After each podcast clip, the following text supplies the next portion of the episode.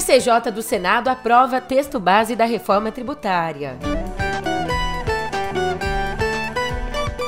E comissão mista aprova relatório preliminar da LDO com déficit zero.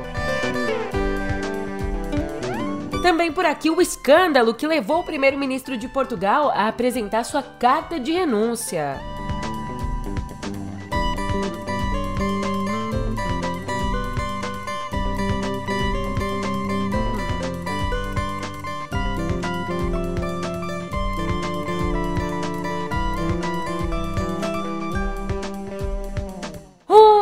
Ótimo dia, uma ótima tarde, uma ótima noite para você. Eu sou a Julia Keck e vem cá, como é que você tá, hein?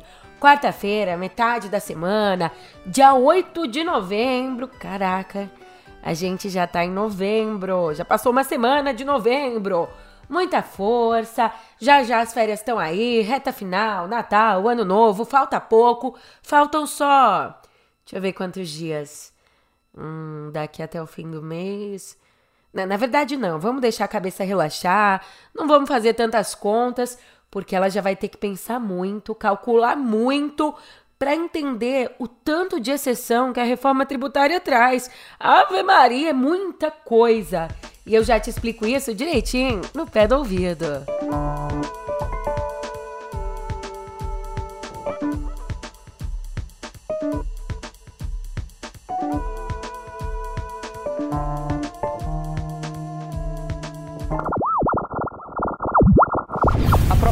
pode mudar o sistema de impostos no Brasil avançou no Senado. Senadora Elisiane, como todos os senadores já votaram, está encerrada a votação. Encerrada a votação. Vou solicito à secretaria que divulgue o resultado. Votaram sim 20 senadores, não 6 senadores. Está aprovado o relatório ressalvado as emendas destacadas. Foi uma aprovação com folga. 20 votos a 6 na Comissão de Constituição e Justiça. Pois é, meu amigo, por 20 votos a 6, a Comissão de Constituição e Justiça, a CCJ do Senado, aprovou ontem o texto base da reforma tributária. E a aprovação veio suada, depois de seis horas de deliberações e novas concessões do relator, o senador Eduardo Braga, do MDB, que acatou 36 emendas apresentadas de última hora pelos parlamentares. Essas sugestões aumentam as exceções, ou seja, o número de setores com tratamento diferenciado, também ampliam o uso de cashback, que é aquele sistema de devolução de imposto à baixa renda, e atendem a interesses de governadores do Centro-Oeste. No total, foram apresentadas 802 emendas e mais de 250 foram acatadas. Nem meu chinelo tá com tanto remendo, Jesus. Se quebrar outra vez, eu jogo no mato. Não vou aguentar mais não, tá ajeitando essa chinela velha não. Aprovada na CCJ, a matéria vai à votação no plenário do Senado hoje, como confirmou o próprio presidente da casa, o Rodrigo Pacheco. Inclusive, ele disse que a sessão vai ser dedicada exclusivamente a isso. Eu me sinto tratada como eu devo ser tratada, como uma pérola, como um diamante da Avenida Atlântica, da Princesinha do Mar, como esse colar que faz a curva nas montanhas de Copacabana, que vira a nossa Princesinha do Mar. Bem, por se tratar de uma PEC, uma proposta de emenda à Constituição, a reforma tem de ser votada em dois turnos no Senado e aprovada por ao menos 49 senadores. Aí, se ela passar, como a gente está falando de um texto que foi mudado pelos senadores na CCJ, esse texto vai ter que voltar à Câmara para que os deputados avaliem todas essas mudanças. Falando em Câmara. Eu não acredito que você ainda não tem filmadora! Corre pro seu telefone, que você vai ter agora a sua TechPix, a filmadora mais vendida do Brasil e sem pôr a mão no bolso! Falando em Câmara. O presidente de lá, o Arthur Lira, disse que a PEC pode ser fatiada para facilitar a tramitação, possibilitando né, a promulgação de partes em que haja consenso entre deputados e senadores, jogando o resto para depois. Em resumo, para você que não está entendendo muito, para você conseguir pegar aí como que tá a proposta hoje, O principal ponto da reforma tributária é a criação do IVA, o Imposto sobre o Valor Agregado, ele que vai substituir cinco impostos. E o IVA vai ser dividido em duas partes. A primeira delas, o imposto que vai ser recolhido pelo governo federal. Ele se chama CBS Contribuição sobre Bens e Serviços. E ele unifica três tarifas atuais que hoje estão em vigor: PIS, COFINS e IPI.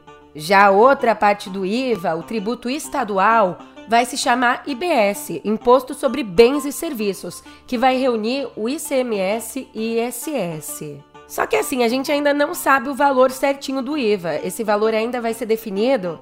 Só que você imagina, com tanto de exceção, a equipe econômica fala em uma alíquota de até 27,5%.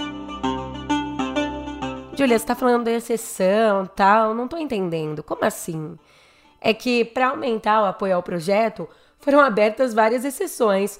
Por exemplo, vão receber um tratamento especial combustíveis, setores financeiros, serviços de hotelaria, serviços de assistência à saúde, bares, restaurantes, agências de turismo, atividades de aviação, saneamento básico.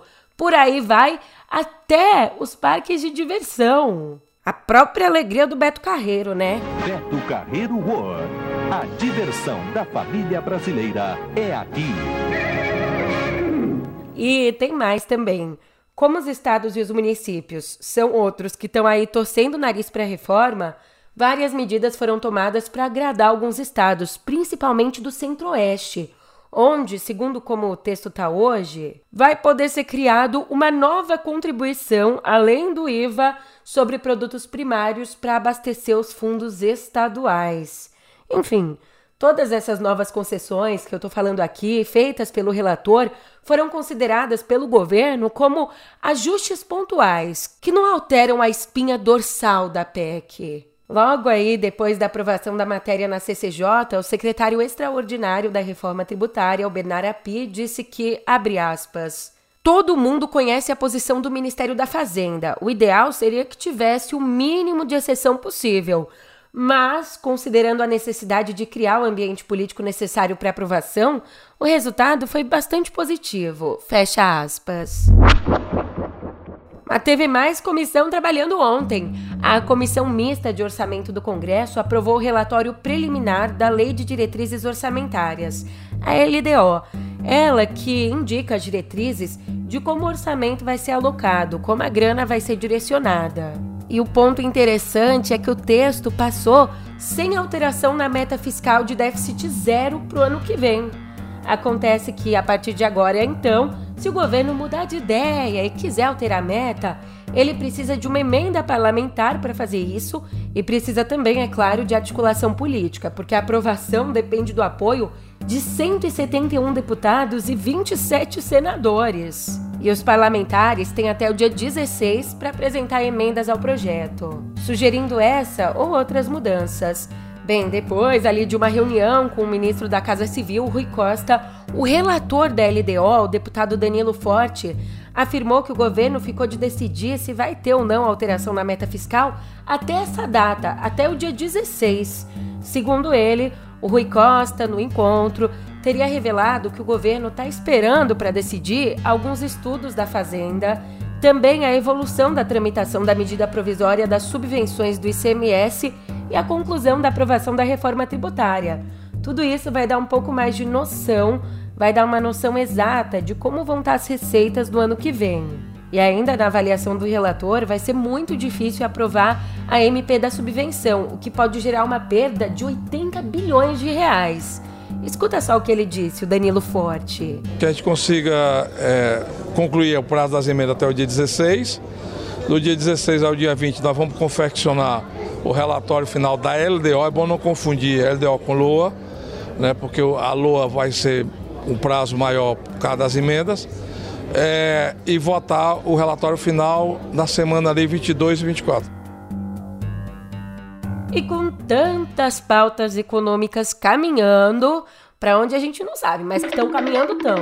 O presidente Lula disse ontem a empresários que o governo vai garantir estabilidade para investimentos no país. O que nós estamos fazendo é dizer para vocês o seguinte: nós vamos garantir estabilidade política, nós vamos garantir estabilidade social, nós vamos garantir estabilidade jurídica, nós vamos garantir para vocês estabilidade fiscal.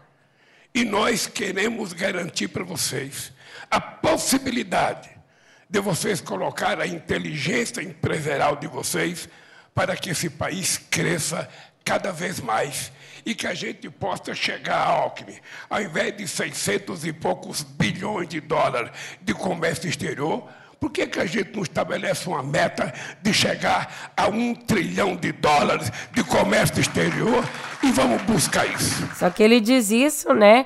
Dias depois de duvidar do cumprimento da meta de déficit zero no ano que vem. Já no cenário internacional, é claro, atualizações sobre a guerra. Embora tenha garantido ali, num primeiro momento, que Israel não pretende retomar o controle da faixa de Gaza, faixa de Gaza da qual Israel se retirou em 2005. Mesmo dizendo isso, nessa segunda, o premier Benjamin Netanyahu afirmou que, assim que terminar o conflito com Hamas, Israel deve assumir indefinidamente a responsabilidade geral pela segurança em Gaza.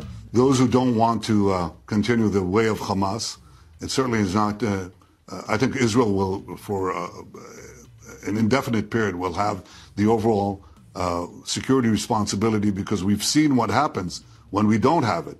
When we don't have that security responsibility, what we have is the eruption of uh, Hamas terror on a scale that we couldn't imagine. Ainda, a emissora de TV ABC, ele admitiu a possibilidade de pequenas pausas na ofensiva em Gaza para facilitar a entrada de ajuda humanitária e também para facilitar a libertação dos quase 240 reféns tomados pelo Hamas em Israel ali nos atentados do dia 7 de outubro. Mas Netanyahu descartou um cessar-fogo amplo até que os reféns sejam devolvidos. Já Mark Regev, conselheiro sênior de Netanyahu, disse à jornalista Amanpour que o plano pós-guerra não é uma ocupação contínua de Gaza. Nas palavras dele, abre aspas, acho que você poderia esperar algo mais fluido, algo mais flexível, onde possamos entrar e sair conforme necessário para lidar com a situação de segurança. Fecha aspas. I think you could expect something more fluid, something more flexible, uh, where we can move in and move out as need be to deal with the security situation. We're not talking about a any sort of ongoing occupation of the Gaza Strip. Once again, we want the Gazans to rule themselves, and we think there'll be an international effort for that. But if you bring up the Palestinian Authority, I, I want to say what needs to be said. We're a month uh, today since those terrible October 7th massacres, and the Palestinian Authority has still. E os 34 brasileiros e familiares retidos em Gaza ficaram de fora da quinta lista de estrangeiros autorizados a cruzar a fronteira com o Egito. Na semana passada, o ministro do Exterior de Israel, Eli Cohen, disse ao chanceler brasileiro Mauro Vieira que o grupo deveria deixar Gaza até hoje. Desse grupo, dois brasileiros que estão aguardando a repatriação em Rafah, em Canhunes, disseram que poderão atravessar a fronteira com o Egito hoje, só que essa informação não foi confirmada pelo Itamaraty. Em Portugal, escândalo! O primeiro-ministro Antônio Costa apresentou ontem ao presidente Marcelo Rebelo de Souza seu pedido de renúncia. Isso aconteceu depois do Costa ter o nome envolvido em um escândalo de corrupção. A polícia cumpriu ontem mandados de busca e apreensão em prédios públicos e nas casas de Costa e do ministro da Infraestrutura, João Galamba. O chefe de gabinete do primeiro-ministro teria sido preso na operação. Aqui, Galamba e outras autoridades são acusados de tráfico de influência em concessões de exploração de lítio e projetos de hidrogênio verde. O Ministério Público já sabe que eles usaram o nome do Costa para desbloquear procedimentos. Agora investiga se o chefe de governo tinha conhecimento do caso.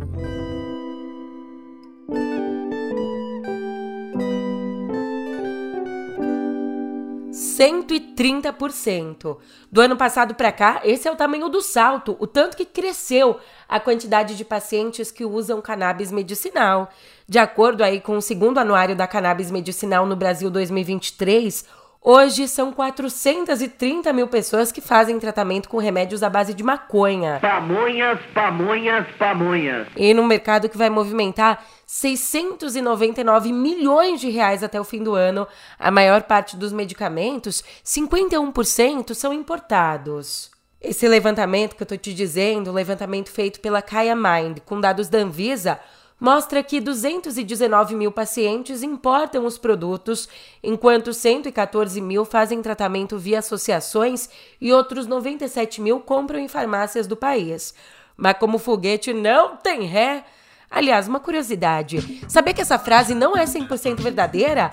A SpaceX e a Blue Origin, por exemplo, já mostraram pra gente que foguete pode sim pousar de ré. E não só, em alguns casos isso é até benéfico porque reduz os custos, né, todos os custos do processo e tudo mais. Mas para essa nossa notícia aqui, foguete não tem ré porque a expectativa é que o mercado da cannabis medicinal no Brasil ultrapasse a marca de um bilhão de reais em 2024. Mas já que eu falei em ré, elas que foram deixadas nas gavetas com o recuo da Covid, as máscaras voltaram a ser usadas em larga escala no Amazonas. Mas não por conta de um vírus. Sabe por quê? Para proteger os moradores da fumaça que tem se espalhado com as queimadas ali na região. Os médicos da rede pública já disseram que perceberam sim um aumento no número de reclamações por doenças respiratórias. E não é para menos. Em outubro, o Amazonas registrou 3.858 focos de incêndio, o pior número desde o início da série histórica, que começou a ser contada em 1998.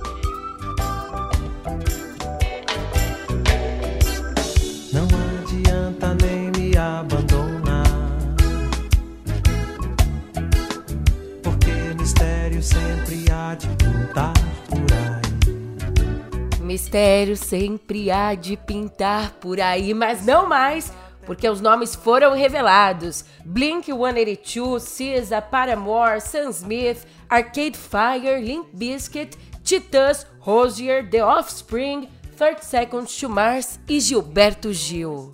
Essas são algumas das atrações principais do Lollapalooza Brasil 2024, que vai acontecer entre os dias 22 e 24 de março no Autódromo de Interlagos, em São Paulo. A programação foi anunciada ontem pela Rock World, responsável pelo Rock in Rio e também pelo The Town, e que agora está produzindo Lola pela primeira vez. E dessa lista, só o Blink 182 já era esperado, já que a banda ia participar esse ano, mas acabou cancelando por conta de uma cirurgia que o baterista teve que fazer.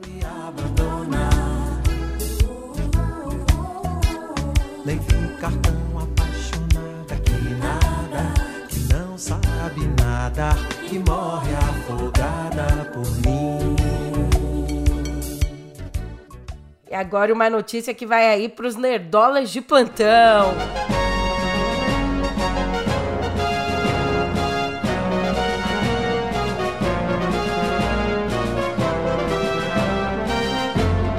A Nintendo anunciou a criação de um live action baseado em um de seus principais jogos, The Legend of Zelda. Essa adaptação aqui vai ser dirigida pela Wes Ball, responsável pela trilogia de Maze Runner e vai ter também entre os produtores Wave Arad, que trabalhou em obras como Homem-Aranha Sem Volta para Casa. Só que essa obra, por enquanto, é Zelda, sem data de estreia. O filme, que sabe-se lá quando vai lançar, vai ser custeado em 50% pela própria Nintendo tendo a outra parte financiada pela Sony, que curiosamente é a dona do PlayStation. Em abril, aliás, a empresa lançou a animação Super Mario Bros. o filme, a segunda maior bilheteria do ano, que alcançou mais de 1 bilhão e 300 milhões de dólares. Mas o que não tem preço mesmo é a literatura brasileira. Fala sério. Uma das dedicatórias que eu mais amo na vida. Ao verme que primeiro roeu as frias carnes do meu cadáver, dedico como saudosa lembrança estas memórias póstumas. Ai, que pega na alma, viu? Ai, ai, que dor. Ai, que dor. Ai, ai, ai. Então, um dos nossos maiores escritores era também um homem de vida pacata e reservada. E aí, para dar conta dessas duas facetas, dois projetos dedicados a Machado de Assis vão ser lançados no próximo dia 18. Numa dessas pontas, a editora Todavia vai publicar uma coleção que reúne 26 volumes entre poesia, teatro, conto e romance dos livros publicados pelo autor de Dom Casmurro e Memórias Póstumas de Brás Cubas. Já a ocupação Machado de Assis, com entrada gratuita no Itaú Cultural, em São Paulo, vai apresentar cerca de 100 peças do escritor entre manuscritos, fotografias antigas e cartas. Show de bola!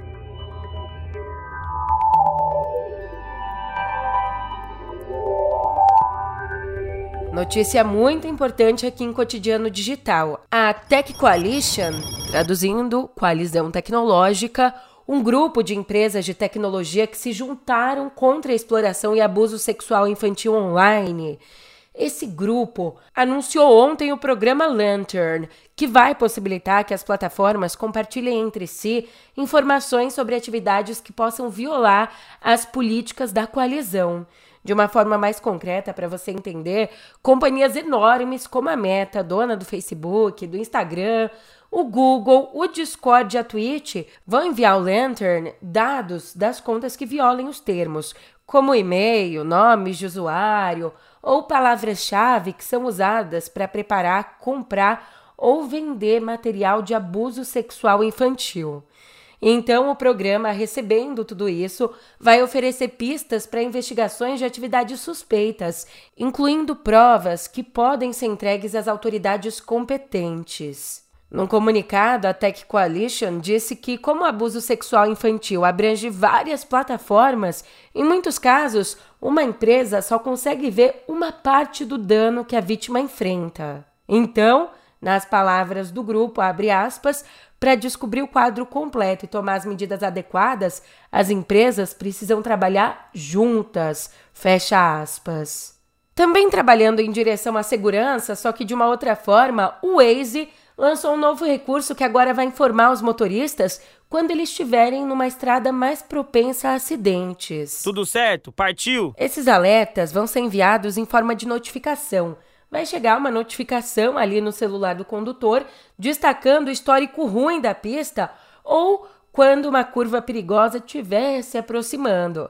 Assim, quem está dirigindo pode aumentar a atenção na via e também pode ganhar tempo para reduzir a velocidade. E para decidir quando mostrar a notificação, o aplicativo vai considerar relatos de outros usuários, análise de inteligência artificial e níveis de tráfego. E agora, a um minuto, vire para a direita e continue sua programação de podcasts, porque esse aqui chegou ao fim. Eu tô indo nessa. Um grande abraço para você, meu companheiro, minha companheira de todos os dias. Eu tô indo nessa, mas você sabe que eu te espero amanhã. Até lá.